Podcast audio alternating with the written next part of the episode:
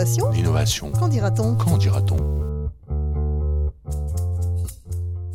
À l'occasion de la 13e édition de la JNI au Centre des Congrès à Grenoble, Cadécole est allé tendre son micro aux différents porteurs et porteuses des projets sélectionnés. Comme tous les ans, cette journée a récompensé l'esprit d'initiative et la créativité des personnels de l'éducation nationale. L'équipe de Cadécole a décidé de mettre à l'honneur 9 projets dans sa série L'innovation, qu'en dira-t-on? Dans cet épisode, nous vous parlerons du projet Échange intergénérationnel de 3 à 103 ans qui organise des rencontres entre l'école maternelle du Parc des Chartreux des quartiers nord de Marseille avec l'EHPAD voisin. Comme son nom l'indique, l'écart d'âge entre les participants peut atteindre jusqu'à 100 ans, c'est vertigineux. Et pour en parler, nous accueillons Céline Felder. Bonjour. Vous êtes enseignante en grande section à l'école maternelle du Parc des Chartreux à Marseille. Coralie Carmagnol, bonjour. Donc vous êtes aussi enseignante dans cette même école et directrice de l'école. Et Caroline Cohen, bonjour. Donc vous, vous êtes professeure en économie-gestion au lycée Jean Perrin de Marseille et vous êtes accompagnatrice Cardi de cette même académie. Alors Céline Felder, euh, il me semble que ce projet a déjà 10 ans et on voulait savoir en fait comment a pu germer une telle idée. Oui, oui, tout à fait. Donc, euh, je suis enseignante en grande section à la maternelle du Parc des Chartreux euh, depuis l'année 2006. Et puis, ben, j'avais ma grand-mère qui était résidente à l'EHPAD Notre-Dame à l'époque. J'allais souvent lui rendre visite et j'avais remarqué qu'il y avait un engouement des personnes âgées, des résidents vers les enfants lors des visites. Je me suis mise donc en relation avec l'animateur de la résidence et nous avons monté un partenariat tout de suite avec la résidence. Du fait de la proximité de 500 mètres à pied de l'école par rapport à la résidence, nous pouvons nous déplacer assez facilement avec nos classes. Coralie Carmagnol, est-ce que vous pouvez nous expliquer en fait quels étaient les objectifs au départ quand vous avez décidé de faire se rencontrer des personnes avec un écart d'âge aussi important? Alors moi, je suis arrivée sur l'école il y a sept ans, donc le projet avait déjà été initié par Madame Felder et remarquablement. Ce qui, dans le cadre de la REP+, puisque nous sommes une école maternelle située dans un réseau REP+, le réseau Alexandre Dumas, nous travaillions déjà ensemble avec le groupe scolaire et ce projet intergénérationnel faisait partie des points d'appui du projet de réseau. Mais la proximité de la résidence Notre-Dame ne nous permettait qu'à nous, à l'école maternelle, de participer à ce projet. Il se trouve que lorsque Marseille en Grand a été initié, j'avoue qu'on s'est donné un an quand même pour voir comment ça fonctionnait. Et l'année dernière, euh, nous avons décidé, euh, à la pré-rentrée, de nous engager dans le projet. Mais ce projet-là, euh, grâce à Céline, était déjà extrêmement mis en place. Donc, Marseille en Grand nous a permis de l'étoffer, nous a permis quelques moyens qui vont aboutir là dans quelques temps, et de la formation. Mais encore une fois, ce projet, il n'a été qu'étoffé. Mais il était déjà sur des rails et des beaux rails. Nous avons rajouté en objectif, avec le Marseille en grand, tout le volet potager, développement durable, euh, découverte du monde. Grâce à Caroline Cohen de la Cardi, euh, nous avons accentué le domaine du langage par, entre autres, euh, l'idée des interviews des résidents que Céline a exploité euh, au maximum et qui nous a permis aussi de fournir des supports écrits. Alors justement, pour que nos auditeurs euh, visualisent bien comment se déroule ce projet, Céline Felder, est-ce que vous pouvez nous raconter en fait comment se passent ces rencontres, quels sont les projets qui sont initiés derrière tout ça?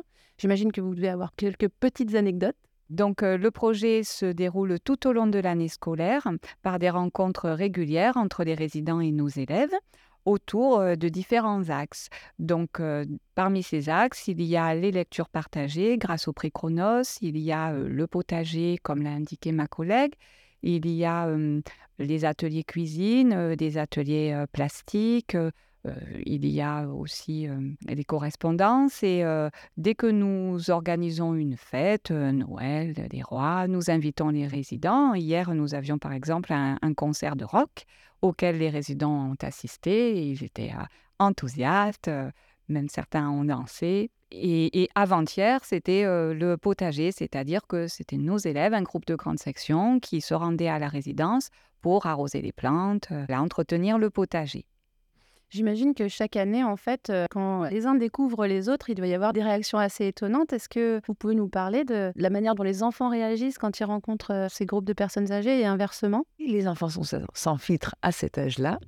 Et c'est vrai qu'on a des anecdotes particulières qui, nous, en tant qu'adultes, nous heurteraient. Et c'est là aussi l'intérêt du projet.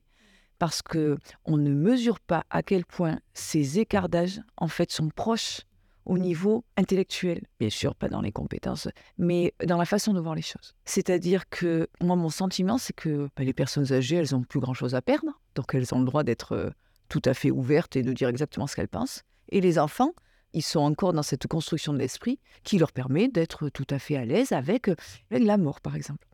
Et moi, la dernière interview que j'ai faite de Josette, euh, Josette nous expliquait qu'elle avait perdu son chat et qu'elle était très triste de la perte de son chat. Et alors déjà, il y a eu deux événements rigolos quand on a fait l'interview et qu'on fait l'interview avec Josette et après en classe, on fait une dictée à l'adulte. Et les enfants ont été marqués par la perte du chat et il y en a beaucoup qui n'avaient pas compris qu'il était mort. Donc il était juste perdu. Et c'est très formateur pour nous. Et au niveau des apprentissages, c'est pareil. Parfois, il faut arriver à se situer au niveau des apprentissages des enfants et de comprendre ce que eux, ils comprennent. Et c'est pas si facile dans une école maternelle. Il y avait cet événement-là. Et puis quand Josette a donc expliqué que avait ceux qui avaient compris qu'il était mort, mais ils sont venus la voir euh, tout à fait naturellement en disant euh, Et il est mort comment? Et, et alors il y a eu des hypothèses sur la mort du chat, toutes plus glauques les unes que les autres. Et encore une fois, là, on développe le langage. Là, on, parle de la mort. Alors, le prix Chronos, c'est un prix euh, qui nous permet aussi de parler beaucoup de la mort, de, la vieillesse, et en liberté totale. Et je crois que ça aide même certains enfants qui ont une relation avec la mort particulière, que ce soit par leur esprit ou euh, par euh, malheureusement un événement qui est survenu récemment. On a une expérience de Paulette. Paulette, c'est l'arrière-grand-mère d'un de nos enfants de nos élèves qui est décédé euh, il y a quelques, quelques jours. Et les parents nous ont fait part de leur euh, joie, entre guillemets, bien sûr, que Naël, l'arrière-petit-fils, ait pu aller voir sa grand-mère de façon si régulière dans les derniers instants. Et ça a été euh, vraiment une source de réconfort pour la famille. Et du coup, on voit qu'on intervient à tous les niveaux. Euh, Caroline Cohen, on entend euh, là tous les enjeux en fait euh, qu'il y a derrière ce projet. Est-ce que vous pouvez nous expliquer, vous, en tant que Cardi, qu'est-ce qui vous donne envie de soutenir un, tel projet? Bon, vous imaginez bien que la chance que j'ai d'avoir découvert ce projet, le, rôle d'un accompagnateur Cardis, il est, multiple. Hein. Il peut aller juste d'une idée qui est dans la tête d'un enseignant et qui souhaite le développer jusqu'à vraiment une idée qui est bien développée dans, un établissement et qu'il faut valoriser. Le rôle que j'ai eu de manière un peu implicite, c'est que Coralie, je la connais depuis très longtemps, elle sait ce que je fais, mais jamais elle a osé même imaginer que ce projet il pouvait être intéressant pour quelqu'un comme moi de la Cardie. Peut-être que Martien Grand a légitimé son projet et donc j'ai pu voir ce qui se passait dans son école. Et donc vous, imaginez bien que j'étais pas du tout à devoir accompagner une petite idée dans la tête d'un professeur. J'avais voilà, en face de moi un projet qui marchait bien.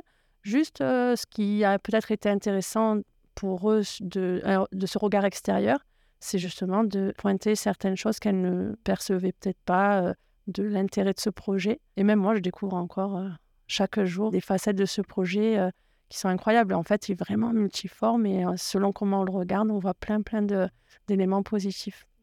Voilà. Mais justement, quels sont les apports en fait des uns pour les autres? Finalement Qu'est-ce que ça apporte à un tout petit enfant de rencontrer une personne très âgée, une personne très âgée d'être en contact avec de si jeunes enfants? Oui, oui, tout à fait. Il y a énormément de, points positifs dans ces rencontres, notamment lors des moments d'interview, puisque ce sont les élèves qui ont créé leurs questions.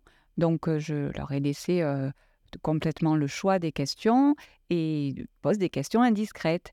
Et euh, les résidents se prêtent volontiers donc à cette forme d'interview. Et grâce à, à, ça, les élèves apprennent par exemple euh, les métiers. Euh, nous avons un résident qui était horticulteur, donc ça a permis de creuser au niveau du vocabulaire, au niveau du sens. Il y avait une autre résidente qui parlait donc voilà de son chat, de la mort de son chat, de ses enfants, de ses petits-enfants. Et il y a certains résidents qui sont complètement isolés. En conséquence, de pouvoir avoir un lien fort et particulier avec des élèves qui retrouvent tout au long de l'année leur permet de, donner un petit peu plus de sens à leur vie. Hein, ça peut aller très loin. Et les compétences langagières des enfants sont décuplées grâce à ce projet parce qu'ils apprennent plein de mots de vocabulaire lors de ces interviews et de ces échanges. En fait, nous nous efforçons de créer des situations de communication entre les, résidents et les élèves tout au long de l'année, de la petite section jusqu'au grand. Oui, finalement, donc les résidents retrouvent un rôle euh, social. Le contact avec les jeunes enfants a un aspect thérapeutique d'une certaine manière, et pour les enfants, c'est un enrichissement face à l'expérience de ces personnes qui est très précieux, j'imagine. Oui. Et il y a une vraie transmission, parce qu'on parle toujours euh, dans l'éducation nationale souvent de l'élève qui est acteur de son apprentissage, tout ça, tout ça c'est bien sûr, mais il y a aussi la transmission. Et là, elle est fondamentale. Oui, et moi, ce que j'observe, c'est l'apport pour les enseignants. Elles ne le disent euh, pas forcément, mais il y a un engagement des enseignants, un sourire aux lèvres euh, permanent, une dynamique, une bonne humeur, euh, voilà, qui forcément, quand on arrive dans une école où tous les enseignants sont souriants, hyper dynamiques, motivés, qui proposent des situations très variées pour un enfant et même pour les parents, c'est positif. Tout à fait, Caroline, tu as raison. En fait, euh, c'est quand on, parle de l'équipe de la maternelle du Parc des Chartreux, non seulement c'est les enseignants, mais c'est l'équipe élargie. Il y a aussi le personnel municipal, les ATSEM, les AVS, les parents. Euh, tout le monde est, tout à fait conquis par ce projet et ça permet vraiment une équipe euh, cohérente et motivée dans son ensemble. Oui, parce que finalement, ce projet, c'est pas seulement un projet au sein d'une école, hein, c'est un véritable projet de territoire parce que vous faites aussi intervenir des enfants de l'IME voisin, il me semble, de l'Institut médico-éducatif, pour participer au projet Jardin. Est-ce que vous pouvez décrire le retentissement que ça peut avoir sur le quartier en lui-même? Alors, sur le quartier en lui-même, euh, honnêtement, euh, on n'a pas fait d'évaluation à ce niveau-là. L'IME, effectivement, c'est tout nouveau parce qu'on a mis le potager en place et euh, Madame Lang, la directrice de la résidence, avait un lien avec la direction de l'IME et a imaginé euh, effectivement entre le 3 et le 103 ans, ben, il y en a d'autres. Et du coup, euh, l'IME a participé, alors à son échelle et pour l'instant petit à petit, mais c'est vraiment une bonne idée, ben, encore une fois, de transition. Donc les élèves de l'IME sont venus bêcher et préparer l'ensemencement du terrain. Donc effectivement, on a rajouté un partenaire dans le projet. Alors Caroline Cohen, afin d'établir le bilan de l'action, il me semble que vous avez permis à l'équipe de rencontrer un chercheur qui a fait venir cinq étudiants de l'INSPE en master MEF. Alors où est-ce que ce projet en est? Il me semble que ces étudiants sont déjà venus visiter vos classes. Est-ce que vous avez un retour sur ce bilan? Oui, donc on les a vus hier en, oral justement avec Renaud Cornan. Donc c'est des futurs professeurs, ils sont en M1 et ils ont une unité d'enseignement à choisir. Ils ont choisi l'unité sur l'égalité des chances. Et donc, des futurs professeurs d'école ont souhaité étudier le projet intergénérationnel en lien avec l'égalité des chances. Donc, nous, on leur apprend la partie théorique et la partie recherche, comment mener une enquête ou des, des, interviews. Et donc, on leur a laissé le champ libre d'aller sur le terrain voir l'école. Donc, ils y sont allés, ils ont interviewé les enfants, les professeurs. Et hier, on a eu une restitution euh, sur cette recherche euh, avec euh, Renaud Cornan, qui lui est chercheur à, l'INSPE. Est-ce que je peux vous demander des résultats de cette recherche? Vous avez des éléments à nous donner oui, alors c'est vrai que l'idée de cette recherche, c'est un petit peu différent. C'est-à-dire que l'éducation nationale va nous demander systématiquement d'évaluer un projet, mais que pour avoir un vrai échantillon scientifique pour évaluer des projets, c'est pas une école sur un an. Voilà, c'est un peu ce qu'on leur apprend. Mais du coup, on leur apprend à comment présenter une évaluation d'un projet de manière scientifique. Systématiquement, ils, vont décrire les ressentis. Et donc là, par exemple, pour le projet, hier, ils nous ont expliqué que l'ensemble des ressentis, que ce soit les élèves ou les professeurs, étaient vraiment positifs sur le projet. Alors, j'ai une dernière question. Quelles sont vos perspectives ensuite pour l'évolution de ce projet qui est déjà bien abouti? Alors, nous avons plusieurs pistes d'évolution, notamment un pôle santé euh, il faut savoir que nous, à Marseille, il est très difficile de trouver euh, des orthophonistes, des euh, thérapeutes, ergothérapeutes, psychomotriciens. Et à l'EHPAD, disant non. Tout ce personnel paramédical sont employés à temps plein pour aider les, résidents. Et en conséquence, nous aimerions ben, en faire bénéficier nos élèves. Donc le projet est lancé, on en a parlé aux inspecteurs de Marseille en grand. Apparemment, c'est en cours, mais ça semble un peu compliqué. je ne sais plus trop à quel niveau, mais ça fait partie des, perspectives. En fait, dans le projet Marseille en grand, il y a une école qui s'est basée sur justement cette problématique-là. Et comme au niveau administratif, c'est très compliqué, ils vont essayer vraiment d'expérimenter sur ce groupe scolaire-là. Et éventuellement, si ça fonctionne au niveau, mais je vous dis, c'est pas une question de volonté, c'est vraiment une question administrative avec des difficultés autres que pédagogiques qui se posent. Et si ça fonctionne à ce niveau-là, ben, on pourra étendre ce projet à d'autres écoles. Mais il faut envisager là un aménagement de l'espace. Et justement, le 7 juin, nous avons un séminaire sur le bâti scolaire à Marseille. Et c'est une des questions qu'il faudra faire remonter, parce que même dans l'accueil des résidents chez nous, il y a fatalement un problème d'aménagement de l'espace.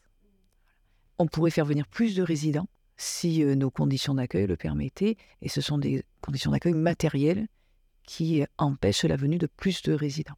Ah oui, du coup, je pense à une autre suite possible, en fait, la, possibilité de venir ici à la GNI, de participer aux journées de la pédagogie, fait que d'autres enseignants voient leur projet. Et donc, Céline et Coralie aiment partager et ont des conseils, des idées à donner aux autres enseignants qui aimeraient faire un, projet similaire. En fait, partout en France, il y a des écoles, il y a des EHPAD, parfois à proximité. Pourquoi ne pas lancer l'idée de se rencontrer? Eh bien, écoutez, ce sera le mot de la fin. on vous souhaite bonne chance hein, pour arriver à faire passer ces questions administratives. Merci à toutes les trois d'être venues. Je rappelle que votre projet Échange intergénérationnel de 3 à 103 ans représente l'Académie d'Aix-Marseille ainsi que l'école maternelle Parc des Chartreux de Marseille. On salue bien sûr les résidents de l'EHPAD Notre-Dame et les élèves de l'IME. Vous pouvez retrouver les informations concernant les projets dans les ressources de cet épisode disponibles sur le site Cadécole ou sur le site internet de la JNI. Nous vous invitons aussi à écouter les autres porteurs et porteuses de projets avec qui nous avons eu la chance de nous entretenir. À la réalisation, Sandra Mio et Sébastien Boudin. À bientôt sur Cadécole.